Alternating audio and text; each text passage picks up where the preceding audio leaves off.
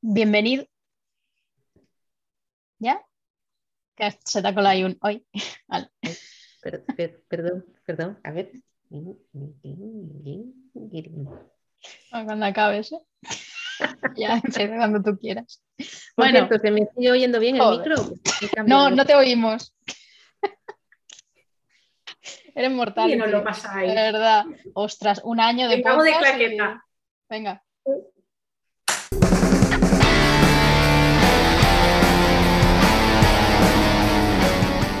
Bienvenidos y bienvenidas a Saca otra taza, el podcast quincenal en el que conoceremos cómo es el día a día de un emprendedor con un negocio digital y cómo gestiona su tiempo.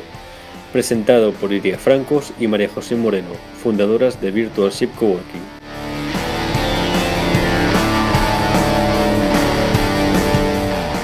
Bienvenidas y bienvenidos al episodio 20 de este vuestro podcast. Estamos por aquí, Iria y una servidora. Hoy celebramos nuestro primer aniversario de Virtual Ship.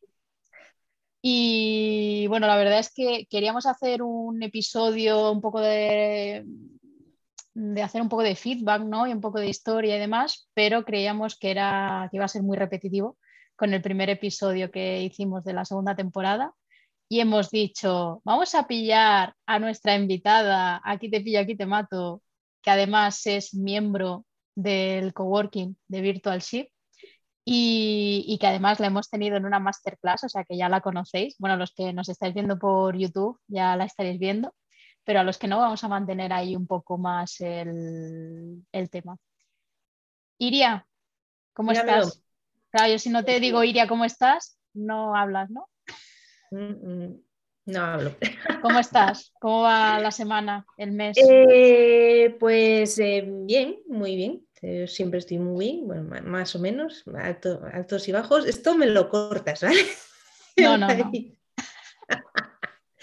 Estaba pensando que me he olvidado de mover la cámara, entonces ya no, no. El tema del YouTube que me persigue y me perseguirá durante todos los episodios que quedan. ¿vale? Sabiendo que me estáis viendo, que hay que mirar la cámara, no el texto, en la cámara, pues vale, vale.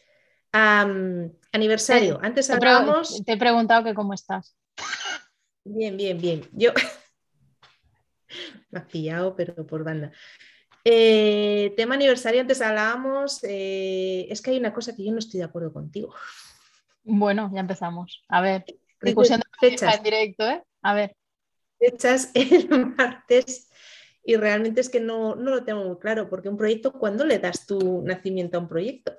yo considero que cuando, o sea, cuando lo muestras a la gente, o sea, el día que nosotras eh, hicimos ahí a bombo y platillo, anunciamos que Virtual Ship salía, fue el 31 de mayo. Es verdad que llevamos ya muchos meses, estuvimos muchos meses ahí dándole, o sea, planificando y tal, desde finales del 2020. Me fío de tu palabra. Octubre, noviembre de 2020 empecé a- me, me llamaste, bueno, me llamaste, estuvimos hablando por WhatsApp y tal, haciendo Zooms y me lanzaste la idea a la cabeza Y nada, la, estuvimos ahí, exacto, la estuvimos ahí madurando, haciendo la web, etc, etc. Y el 31 de mayo lo anunciamos en Instagram y Es que es una cosa que me llama mucho la atención de siempre. Tal día empezamos con tal proyecto y yo siempre he pensado, digo, pero uf, hay mucho ¿Cuándo trabajo detrás. no? Sí, la verdad. Hay sí. mucho trabajo detrás. O sea, aunque no te parezca, aunque no lo estés viendo, realmente hay mucho trabajo Bueno, detrás. también tengo que decir que Iria y yo para las fechas somos un poco despistadas y no fue hasta la semana pasada, no fue hasta la semana pasada que yo le dije a Iria, Iria, me parece que, que pronto o, ya ha pasado el primer aniversario, digo, o pronto lo es.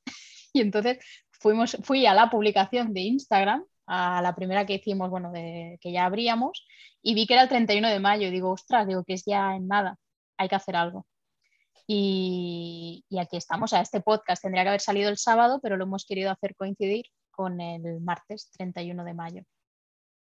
Así que nada, voy a pasar, voy a pasar ya a presentar a nuestra invitada porque está aquí muy callada y yo quiero que hable y que nos cuente. Así que hoy tenemos aquí a Violeta. Violeta es asistente virtual desde, bueno, no voy a hacer spoiler porque lo vas a decir, va a decir desde hace cuánto tiempo, pero me voy a callar. Violeta hizo una masterclass para miembros de Virtual Shift que tenéis disponible, todas aquellas personas que estáis dentro de la, de la comunidad tenéis la grabación disponible. Y la verdad que yo la conocí gracias a Iria y desde entonces pues hemos estado en contacto, pues no casi cada día, ¿no? Pero, pero hemos estado en contacto constante. Así que, Ana Violeta, muchas gracias por haber aceptado la invitación aquí Express y por decirnos siempre que sí. De nada, vosotras, un placer. Además, tengo que decir que con Violeta me ha chuchado en directo. O sea, en diciembre nos, nos, conocimos en presencial, o sea que... Sí, sí. Hombre, ganitas de repetir ¿eh? esos, esos achuchones y tanto. Hombre, por favor, por favor. Yo esta vez iba a decir, me muero de envidia, pero es que estoy pensando que en agosto me voy para Asturias y hay gente de Asturias dentro de la comunidad, o sea que... Ah, pues nada, que nada. Vas a, vas a tener ahí la oportunidad, sí. Hombre, qué ganas. Aunque, tiene, aunque tienes que bajar a Barcelona ¿eh? en algún momento, que ahí hay bastantes miembros. Está Bruna, está Carol, está Yolanda, está Violeta. No, me he quedado con lo de bajar a Barcelona, Pamplona, Barcelona. Vale. Alguna cosa harás. Lo tengo más complicado yo ¿eh? que tú, pero bueno. Sí, la verdad. Si, quieres, si quieres, te paso a buscar por Pamplona. Te recojo. bueno. Va. Violeta. Exacto, y nos leamos aquí a hablar de nuestras cosas. Como se nota que estamos aquí improvisando, pero que no veas. Pero total, bueno, son, las cosas que al final nos quedan mejor, o eso queremos pensar. O, eso, queremos pensar. Si no, que quiten las risas y ya está. Correcto. Que quiten lo, lo, reído. Pregunta de rigor. Voy, voy yo. Pregunta de rigor. ¿Qué pensaste la primera vez que oíste hablar de la asistencia virtual? Eh, jolín, pues esto es lo que hago, pero de otra manera. Totalmente. O sea, para mí fue una extensión de un trabajo que yo llevaba muchísimos años haciendo, pero en otro formato. Y dije, esto está hecho para mí. ¿Y dónde oíste hablar por primera vez de asistencia virtual? Eh, a ver, exactamente no recuerdo el momento, ¿eh? pero sí que es verdad que ya hacía mucho tiempo que yo, bueno, en la empresa donde estaba trabajando estaba muy, muy quemada y quería buscar otra cosa. Dije, a ver, si mis jefes, que son unos inútiles, son capaces de montar una empresa, yo también puedo. Y entonces, bueno, estuve pues como pensando a ver qué es lo que podría hacer, lo que no podría hacer y tal. Y entonces dije, bueno, pues, ¿qué es lo que sé hacer? Si llevo toda la vida haciendo esto, pues yo esto lo tengo que poder hacer de otra manera. Y entonces, mm, mm, realmente no sé cómo me vino lo de la asistencia virtual, pero sí que es verdad, tengo, bueno, tengo una prima que vive en Australia, que ya siempre toda la vida ha trabajado en remoto desde casa y en sus cosas. Eh, lo que pasa es que ella es contable y supongo que asociando ideas dije, pues esto es lo mío. Y entonces busqué por internet tema de administración online eh, fui a parar con Javi Santos, que fue el primero que encontré, y luego ya empecé a moverme dentro de este mundo, tanto dentro de España como en Estados Unidos, y vi que, bueno, que realmente había, pues eso, había comunidades, había gente y que era una, profesión que se estaba empezando a desarrollar y que tenía mucho potencial. Claro, es que yo pienso, yo ya me he salido de la escaleta, ¿eh? Y yo pienso, yo pienso muchas veces cuando, cuando aparece algún cliente que viene de Estados Unidos o de habla inglesa y tal, no sé por qué me vienes tú a la cabeza porque no conozco a otra asistente virtual que lance candidaturas y tal a, posibles clientes de, Estados Unidos o de Inglaterra o cuéntanos de, dónde te viene esto. Es verdad, Olaya. Bueno, pero Olaya ya vive allí, o sea, me refiero a alguien que viva en la península ibérica. Bueno, ¿de, dónde me viene? Ah, bueno, aparte de que yo la suerte que tengo es que eh, domino el inglés, eh, mm, me he movido por otros mundos porque sí que es verdad que en España, en según qué cosas, todavía estamos muy atrás, ¿vale? Entonces, sobre todo lo que es las tecnologías, el tema de negocios y en según qué muchas cosas estamos todavía muy atrasados. Y en esto Estados Unidos nos, ha pasado la mano por la cara, pero vamos, o sea, nos llevan 40 años de ventaja. Entonces, bueno, a través de comunidades, yo también tengo muchos amigos que, que, son, que no son españoles, y entonces, bueno, a través de comunidades, de amigos y de tal, pues me he metido en el mundo este de, bueno, Estados Unidos, Inglaterra y, bueno, un poquito ver qué es lo que es más, allá de tu casa, ¿no? Porque lo tuyo más o menos ya lo tienes un poco más conocido, pero decir, bueno, y a ver qué se hacen fuera de aquí para, para eso, ¿no? Para comparar y, como muchas veces os he dicho, ¿no? Ostras, pues allí no están haciendo esto así y esto allá, ¿cómo mola? ¿No? Claro, eso, eso... lleva muchos años de ventaja. Claro, eso te iba a decir, tú que has trabajado con clientes de aquí y con clientes de allí, nota, o sea, ¿qué diferencias notas en cuanto a organización, en cuanto a trato? ¿Dónde ves ahí que haya más diferencia entre, los clientes de aquí y de allí? Eh, yo creo que los clientes de allí, eh, claro, ellos sobre todo en Estados Unidos, por ejemplo, tienen mucho la vena de emprendedores, ¿vale? Entonces allí cualquiera si quiere montar su negocio no quieren ser funcionarios, no quieren trabajar para empresas que no sean tienen mucho el espíritu aventurero de emprendedor, ¿no?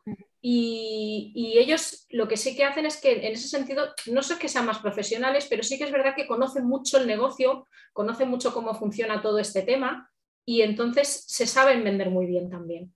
¿vale? Y el tema de la asistencia virtual, en ese sentido, está como hiperprofesionalizado, es decir, ellos son una empresa. Ellos no son un autónomo que tienen, que hace un trabajo, ¿no? Como nosotras, ¿no? Pues somos autónomas y tenemos nuestro. Nosotras nos cuesta decir esta es mi empresa o este es mi negocio. Hablamos de nosotras, pero no hablamos de nuestro negocio. Nos cuesta todavía ese concepto de que yo tengo un negocio y que, tengo que tener un gestor y un abogado y tengo que hacer una contabilidad. que nos cuesta esa idea todavía de que como lo nuestro es como si fuera una empresa, ¿no? nuestros clientes sí pero nosotras como que estamos ahí un poco a distancia. En cambio, ellas lo tienen súper asumido, no, no, este es mi negocio. Y como es mi negocio, se tienen un, respeto, digamos, a sí mismas y a su propio negocio que, les hace ser muchísimo más, eh, no sé, la imagen que proyectan es diferente y tienen muy claro lo que quieren y lo que no y cómo tratan a sus clientes y cómo tienen que hacer todos los procesos de trabajo y lo tienen todo como muy, muy, muy normativizado, ¿no? Está genial eso que comentas, porque, porque es que es lo que tú dices, es que además justo lo, llevamos hablando un tiempo también, que nosotras hablamos de todo, pero realmente llevamos un tiempo hablando eso, que, que como que todavía nos cuesta un poco tener ese pensamiento de este es mi negocio, necesito tomarme un tiempo para mi negocio necesito organizar mi negocio, o sea, no dependo de lo que me digan mis clientes. Más bien es, al contrario, no soy yo la que debo decir ahí, esto es lo que hay. Eh, eso, muy guay.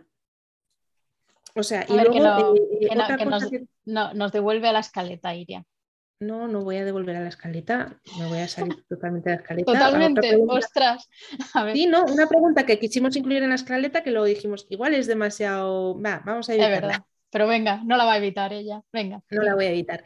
En el tema de los Estados Unidos, las profesiones de Estados Unidos, una se llama a sí misma o se dice a sí misma, yo soy asistente virtual y nadie le cuestiona lo que hace. No es como aquí en España que tienes que, ¿no? O, es la percepción que yo tengo. No, no, nadie se lo cuestiona porque también es verdad que la profesión allí está mucho más, es mucho más conocida. ¿Vale? Allí realmente es, Estados Unidos tiene muchísima más población que España, por tanto hay muchísimos más negocios y es una profesión, como digo, más conocida. ¿Por qué? Porque lleva muchísimos más años trabajando en esto. ¿vale? Por, por lo que decimos, todo el mundo monta un negocio, de seguida que empezó Internet, los negocios online, mucha gente se metió a ello y entonces las asistentes virtuales es, pues es una profesión que, se, que más o menos se conoce y está respetada. Y, es lo que digo, es sobre todo el tema este del reconocimiento y del respeto. Nosotros todavía yo creo que nos cuesta cambiar el chip porque a veces cuando hacemos, todavía lo decimos, ¿no? Tenemos una entrevista con alguien y tal, todavía tenemos como esa sensación de mm, alguien pone una oferta de trabajo, yo aplico a esa oferta de trabajo, me mm. cogerá, no me cogerá, y tenemos todavía como la, mentalidad de, asalariado, de empleado, y nosotras tenemos que tener conciencia de que no somos empleadas de nadie. Nosotras mm. somos un negocio y tenemos que hablar con nuestros clientes o potenciales clientes, pero tiene que ser una conversación de tú a tú, es decir, tenemos siempre a nuestro, a nuestro cliente como si fuera la figura de jefe, ¿no? Exacto, y, siempre estamos supeditados a lo que me va a pagar y las horas que él quiere que haga y, cómo quiere que yo trabaje. Y es bueno, evidentemente es una conversación de dos, pero es una conversación, es lo que desde entre dos negocios, es decir, aunque seas autónomo uno y autónomo dos, tiene que ser una, una, conversación de iguales, no puedes estar subordinado. Porque aunque haya una transacción económica, pero esto es como un, cuando te viene eh, cualquier otro profesional a, tu casa o vas a cualquier otro sitio, es decir, cuando llevas el coche al taller o cuando te vas a la peluquería. Eh, o, cuando te vas, o cuando te vas al dentista. Exacto, o, sea, o, un abogado incluso, es decir, ostras, es que hay profesiones que las tenemos como muy idealizadas de wow, sub, tal, y dices, bueno, pero es que un abogado es exactamente lo mismo que yo, que cobra 10 veces más o, 800 veces más, pero es un negocio que, tiene sus clientes y que tiene sus... Y entonces tú tienes que saber, bueno, nosotras tenemos que, quitarnos esa mentalidad de asalariadas del que, que nos mm. manda es el otro, nosotros poner nuestras condiciones y si nos dicen que no, pues nos dicen que no. Y si somos nosotras las que tenemos que decir que no, tenemos que ponernos firmes, porque entonces lo que hacemos es nos vamos degradando poquito a poquito, poquito a poquito. Y claro, eso, te, eso te iba a decir, que al final la asistencia virtual tiene que ir ganando un poco de autoridad también, porque a veces como que nos infravaloran un poco, ¿no? Como, bueno, lo que haces tú lo he estado haciendo yo hasta que has llegado tú, entonces tan complicado no será de hacer. Entonces, mm, ahí hay un trabajo también detrás que, yo creo, que yo creo que en Estados Unidos, por trayectoria y tal, ya se ha hecho, ¿no? Y que aquí en, Europa, hablando ya no solo de España, en Europa, pues hay que, bueno, que la gente no conoce la profesión ni nos conoce a nosotras y hay que hacer ahí bastante trabajo. Sí, aparte de hacer trabajo, o sea, aparte de hacer trabajo de lo que es un asistente virtual, ah, yo últimamente, es que esto también lo hemos hablado un poco antes, eh, también está la cosa de los eh, subtítulos, que, yo me agrego uno, asistente virtual, email marketing, tal. No, mm. pues eso, al final, personas que no están acostumbradas a entrar en Internet añaden confusión, ¿no? Porque empiezas a ver, eh, por ejemplo, asistente virtual, email experto en email marketing, experto en, en em, jolín, social media, social media manager, no sé qué, y, es como que es un lío muy grande. Mm. Entonces, eh, pues bueno, eso queda mucho por andar y eso me lleva a la siguiente pregunta. ¿Eres asistente virtual y te sientes sola en tu día a día como emprendedora? Tenemos la solución perfecta para ti. Visita www.virtualshipcoworking.com. En el menú principal encontrarás el botón de Hazte miembro. Simplemente tienes que acceder y aquí te encontrarás el botón de Me apunto. Puedes también optar por el plan anual. Avísanos si tienes dudas. Cualquier pregunta que te surja puedes escribirnos a sonríe.virtualshipcoworking.com o directamente en Instagram, como tú prefieras y te sientas más cómoda. Un abrazo enorme. Te dejo que sigas disfrutando el episodio. Chao. A ver, eh, ¿cómo ves la profesión dentro de unos años? ¿O cómo te gustaría que se viera en el futuro?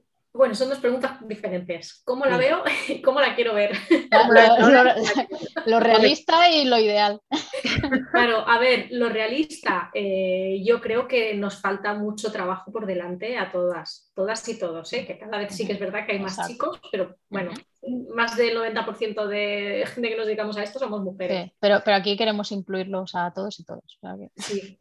Em, creo que nos queda este trabajo de divulgación para que se conozca la profesión, para que se conozca, eh, nos conozcamos nosotras, o sea, también a nosotras mismas nos cuesta hacernos publicidad o salir en las redes o salir en los sitios porque como que nos da vergüencita publicitarnos, pero es que, es lo que hay, y me incluyo la primera, ¿eh?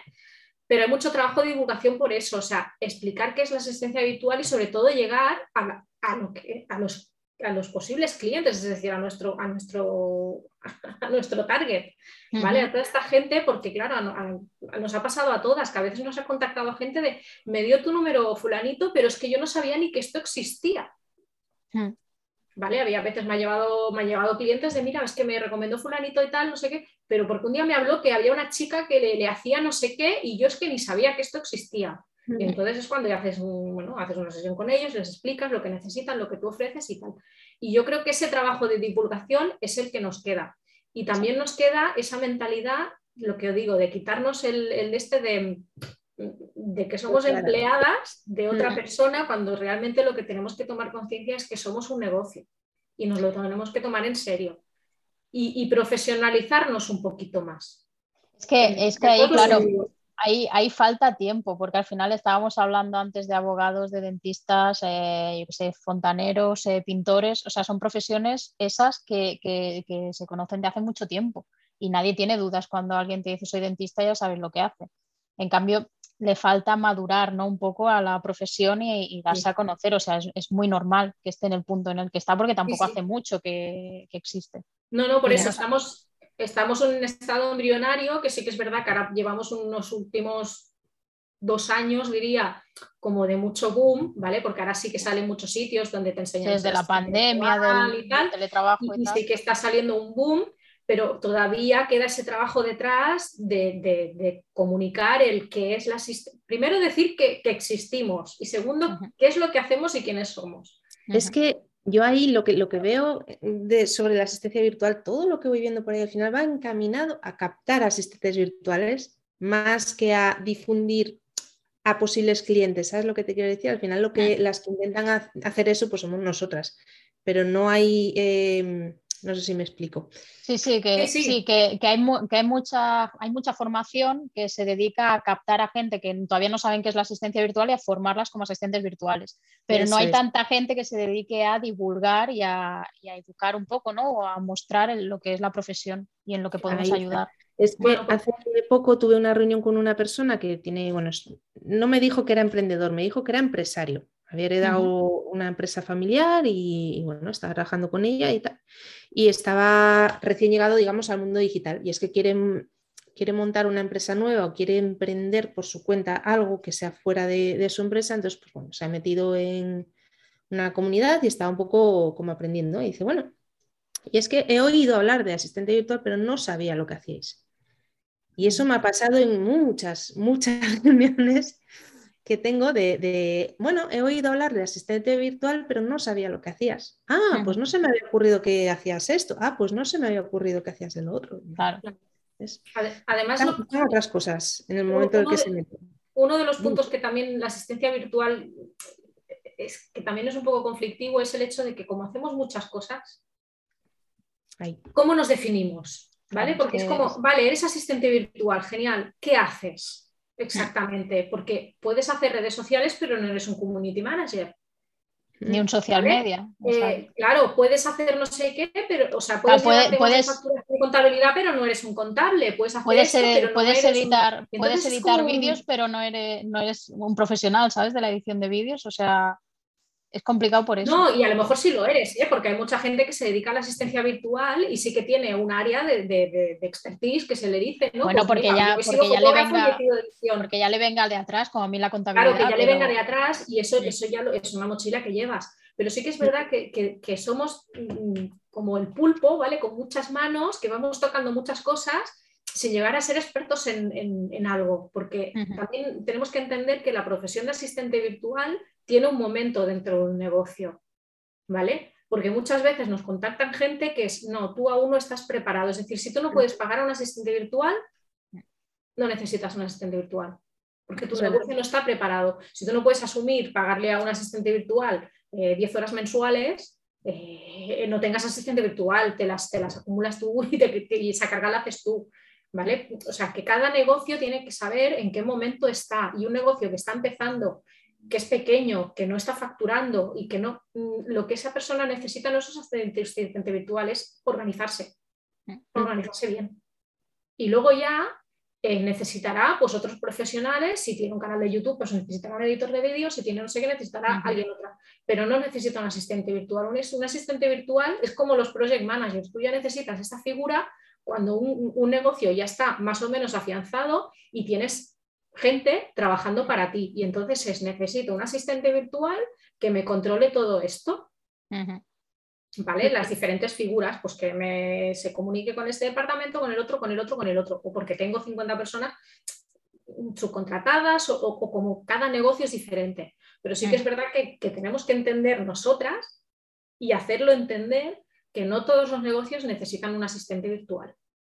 A mí, de hecho, me ha llegado algún negocio bueno, que me he reunido con ellos y todo, diciéndome, oye, es que me falta organización y tal, necesito un asistente virtual. Y, yo le he dicho, sinceramente, he dicho, no necesitas un asistente virtual, necesitas poner orden en tu negocio que te ayuden a, ver qué figura necesitas realmente, porque a lo mejor no necesitas un asistente virtual, a lo mejor necesitas a un trafficker porque tienes que hacer campañas para vender más y luego cuando ya esté todo el negocio rodando, pues, pues ir aumentando el equipo, ¿no?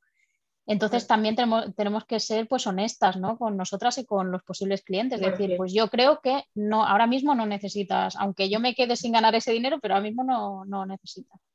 No, claro, tenemos, lo que decía David. Exacto. No, dime, dime. No, lo que decía David Lloret en un episodio de podcast, no somos nosotras las que tenemos que hacer los procesos del negocio, son los dueños del negocio los que tienen que hacer los procesos y luego delegarlos a, nosotros. Yo creo que también una de las, de las cosas pendientes de los negocios digitales que hay ahora mismo en este país es que la gente no acaba de conocer bien su negocio. Hay gente que monta un negocio y lo tiene súper apamado porque ha empezado solo, lo ha hecho todo y conoce al dedillo todo y es experto en todo porque lleva mucho tiempo cargando con él a las espaldas y hay gente que va a salto de mata. Y ahora me sale un champiñón por aquí, me sale un champiñón por allá y voy apagando fuegos. Y entonces cuando les preguntas, bueno, a ver, ¿tienes estructurado esto? Lo típico, ¿tienes procesos en tu negocio? Y todo el mundo te dice, ¿y eso qué es? O eso qué es o, no, o, no, me da, no, me da, la vida no me acuerdo cómo puse el no sé qué, no me acuerdo cómo hice lo de la secuencia de no sé cuántos, no me acuerdo cuando, claro, todo eso genera un problema cuando viene una persona externa a la empresa y quiere poner orden, porque allí no hay orden, es un caos dentro de la cabeza de otra persona. Ya no, es, solo que nos acuerde. Ya no solo que nos acuerden, perdón por interrumpir otra vez, ya no solo que no, ya no solo que nos acuerden. Yo, por ejemplo, tengo ahora mismo un cliente que en su cabeza está todo su negocio, pues que está en su cabeza. Y yo si le quiero ayudar en algo, pues claro, no, no lo, ¿cómo lo cojo yo esto? ¿Cómo entro dentro de su cabeza? Ese es un problema. Lo, del, lo, del, second brain no lo tienen. No, estoy en ello. No, por eso que no lo tienen, lo tienen todo en su cabeza y la cabeza en un determinado momento, la memoria no es perfecta. Y mm. bueno, que la memoria no es perfecta, lo que vosotras decís, que si tiene que entrar otra persona en el negocio, que tienes que coger y bloquearte un mes o dos meses para explicarle todo lo que tienes en tu cabeza. Claro, es que eso es un, eso es un problema. Y, eso lo he encontrado con, muchas veces que he hablado con gente y es eso. O sea, apañan con Drive, documentos de Drive, el resto lo tienen en su cabeza. Entonces dices, Jolín,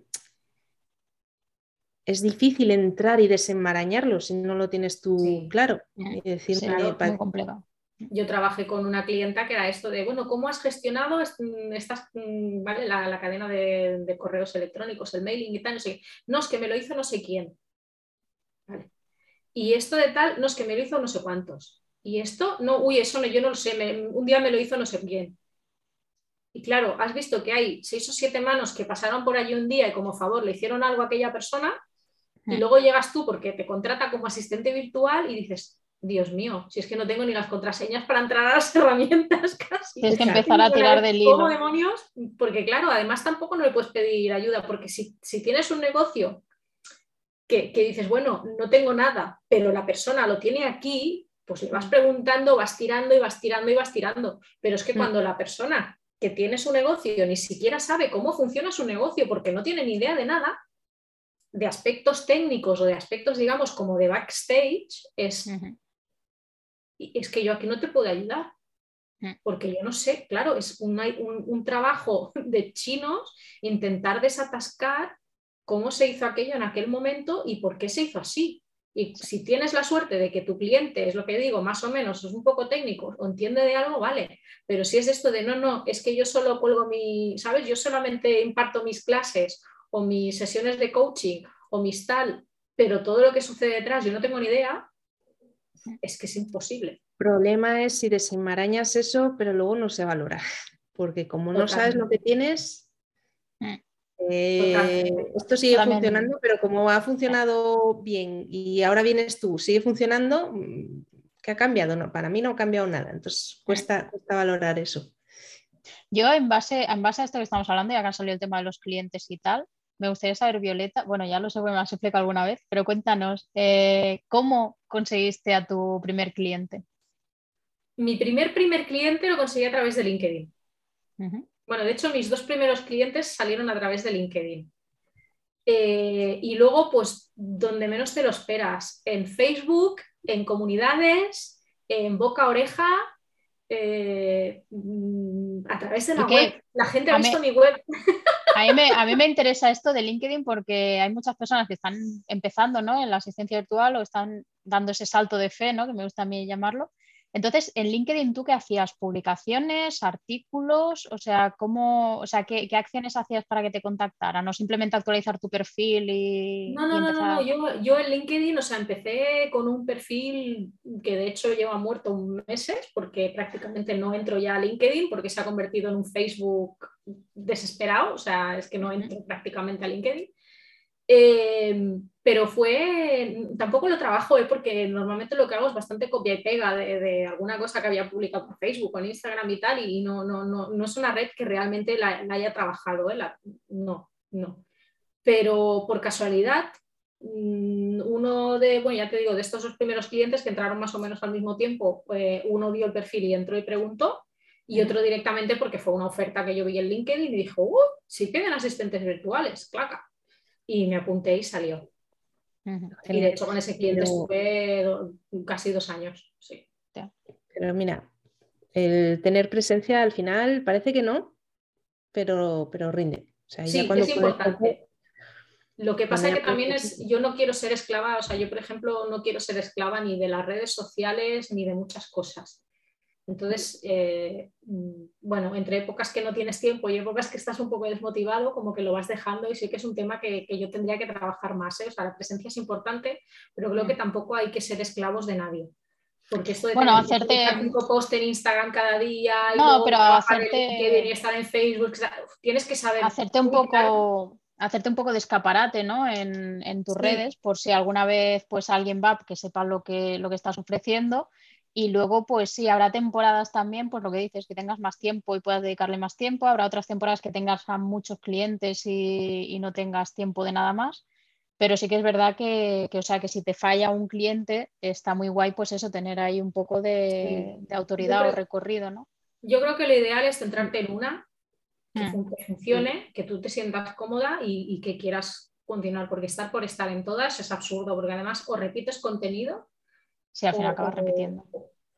Lo que sí, no, hay que, hay que repetir porque no, se ve todo, todo, el contenido que mm, publicas o van directamente a buscarlo o no les aparece todo, todo. Eso. O, han interactuado mucho contigo o no, no les aparece todo. Entonces se puede repetir contenido. Em, pero bueno, yo creo que es coger el medio en el que más a gusto te encuentres e intentar sacarle qué pasa. lo que has hecho ahí un silencio. la de las autocandidaturas, que ahí María José también nos puede explicar. Exacto, y bueno, con la cara. sí, sí. Ahí os contaré, contaré. Estar, estar, el caso es estar, o sea, dedicar un tiempo a decir, tengo un negocio, necesito traer clientes. Bueno, pero eso, es lo que comentábamos antes de lo de, cuidar no negocio, ¿no? O sea, cuidamos el negocio y los demás, pero nosotros, no, o sea, entramos nuestras facturas el último día de la trimestral, no nos acordamos de que tenemos un bloque en la web, es que llevo tres meses que no publico en las redes, es que, y entonces es como de, a ver, es bien verdad lo de en casa del herrero cuchillo de palo, o sea, tienes los negocios de tus clientes súper al día y el tuyo es como... Sí, sí, sí, sí. No, pero es que tu negocio tendría que ser una prioridad igual. Mm. Bueno, vamos a ir cerrando ya porque se nos va alargando un poco. Eh, en esta temporada hemos introducido un poco como novedad. Eh, el invitado anterior nos ha dejado una pregunta para ti. Vale. Vale. Sin, saber quién era, evidentemente. O sea, la invitada anterior fue, fue Carla Depón y dejó una pregunta para el siguiente o la siguiente invitada sin saber ni a qué se dedicaba, ni quién era, ni nada. Vale, y su pregunta es, eh, ¿qué es la parte que te hace estar más orgullosa de tu negocio? Hombre, cuando oyes a un cliente que está contento con el trabajo y oyes que le va bien y que, no sé, cuando te dicen cosas bonitas, pues todo el mundo le gusta, ¿no? para mí eso es lo que me motiva. Y tienes que dejarnos una pregunta tú ahora. Para el siguiente invitado. Para el siguiente invitado que no sé quién es ni a qué se dedica. Eh, ¿Cómo consigues motivarte en los momentos de bajón? Venga. Vale. Venga, la voy a apuntar porque veo a Iria ahí pensando. Apuntará. Sí, es que tengo la pantalla dividida en tres partes y como le haga clic a algo, se me descojona. Hablando mal. Ponme un bip. O sea, que se te pone a reír, ¿no? Sí. bueno, vamos a pasar a. Ya, ya hemos acabado, ¿no? Con las preguntas. Llevo un despiste yo hoy. Sí. Mm, Y ya hemos acabado con las preguntas, ahora vamos con tu sección. Mm, Vamos con la sección de preguntas random. Venga. Chun, chun, chun, chun. Bueno, no sé si has escuchado algún episodio, creo que sí, que nos habías dicho Sí. que has escuchado algún episodio y tal. en sí. esta sección son dos minutos de preguntas que te vamos a lanzar randoms. Te podemos preguntar, o sea, preguntas con respuesta de sí o no, preguntas más profundas, y tienes que intentar contestar las máximas posibles en esos dos minutos. venga. Puedes pasarnos la taza a Iria o a mí eh, en dos ocasiones. O sea, o una a Iria o una a mí, o dos a Iria, que le mola. A mí no hace falta que me pase. Hola, que me pase. A ver cómo os portáis. Nada, voy a poner el cronómetro, que creo que todavía tengo puesto el cronómetro Va. de la última vez. Y empiezas tú, Iria, mientras le doy a esto. A ver, tres, dos, uno. Vamos. Venga, ya la buena. ¿Qué haces cuando te aburres? Eh, buscar algo que me entretenga. ¿Dirías que las sirenas. Hostia, ¿qué es esta pregunta? ¿Paren o ponen huevos? Estoy flipando. Eh, paren. ¿Cuál es el insulto más creativo que conoces? Uy, ahora mismo no me acuerdo, pero alguna de mi profesora de catalán del instituto porque tenía un sentido de la ironía súper fino. No te acuerdas. Vale. No, es que no me acuerdo, es que soy muy inútil para estas cosas. ¿Qué? ¿Qué es lo primero que te lavas en la ducha? Joder, ¿qué preguntas son estas? El pelo. Vale, gracias por responder eso. Goku versus Superman, ¿quién ganaría? Hombre, Goku, yo creo que Goku.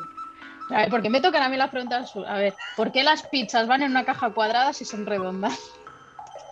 Eh, lo de la cuadratura del círculo, Vale. ¿Para dormir, oscuridad total o un poco de luz? oscuridad total, siempre. Ahora me viene una profunda. ¿eh? ¿De qué crees que tendrá nostalgia la gente dentro de 500 años? ¿Dentro de 500 años? No, yo no creo que la gente tenga nostalgia de nada dentro de 500 años. Yo creo que será ya una, una civilización tan completamente distinta que seremos como de otro planeta. Vale. ¿Qué bebe una vaca? Agua. Uy. ¿Cuál es tu GIF o meme favorito? Mi GIF o meme favorito. Ah, no sé, pero me encanta Baby Yoda. A mí también. Oh. ¿Qué te llevarías si mañana tuvieras que evacuar y solo tuvieras tiempo de coger cinco cosas? Eh, móvil, portátil, ¿Dos? eh, una caja donde guardo, bueno, mm, recuerdos, cartas y cosas así sentimentales. ¿Tres? eh, y una caja con mis cartas de tarot y mm, creo que ya está. Lo demás lo podría dejar. si pudieras sí. ser un animal por un día, ¿cuál elegirías? Uf, mm, varios. ¿El caballo o una orca? O un gato, un gato. clink, clink. Un gato pensaba yo. Un gato en una casa, una casa buena. Sí, sí.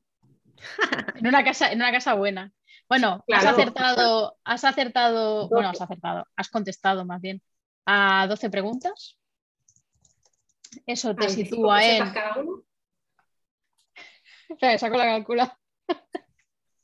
Me pilla un poco a mí mal esto, ¿eh? pero, pero he visto vídeos. Te coloca en quinta posición. Estás ahí en el ranking en quinta posición. Muy bien. Bueno, Siria, ¿me, me lo valida Siria? ¿Me dicen por pinganillo que sí? Uno, dos, tres, cuatro, cinco. Sí, quinta. Me confirman por pinganillo. Pues nada, Violeta, llega la sección de Iria, la despedida. Adiós. Eh, Siempre hace lo mismo, siempre te con lo mismo. siempre me contenta lo mismo. Nada, que muchas gracias por, por haberte dejado liar en el último momento. a Que como siempre, un placer hablar contigo. Que, que podríamos Igualmente. estar, bueno, de hecho aquí post, post, post podcast vamos a estar charlando un ratín. O sea que Sí, no nos gusta nada hablar, ¿eh? Por si no, No, por si no, los no que gusta. nos escuchan no lo saben, no nos gusta nada hablar. no nos gusta nada hablar para nada. Y nada, que muchas gracias y que esperamos tenerte muy prontito otra vez pues en un episodio o donde sea una mesa redonda, una masterclass, donde quieras, ya sabes que estás súper invitada. Cuando queráis, para mí es un placer. Ah, se tira pedos con la boca. Así. ¿Sabe qué hace? Digo, ¿qué hace? No sé. Ahí están mis hijos que llevan unos días de pedorretas y al final pues estoy ya también con el chip. Al directo de Instagram, que te vengas. Y suscriptores, digo lectores, digo escuchadores, suscribíos a la newsletter. Madre de Dios, yo no sé si va para atrás, como los cangrejos. Seguir a estas dos que son unas cracks. Estamos arriba, creo. Ah, bueno. Pues nada, que os podéis suscribir a nuestra newsletter para no perderos nada y cada miércoles nos podéis ver en directo en nuestro Instagram a las 12. Así que nada, un abrazo muy grande, nos vemos y nos oímos en el siguiente episodio y muchas gracias por este primer añito de Virtual Ship, sobre todo a las miembros que están dentro y que confiaron en nosotras desde el principio, así que muchas gracias chicas. Un besito muy grande. Chao.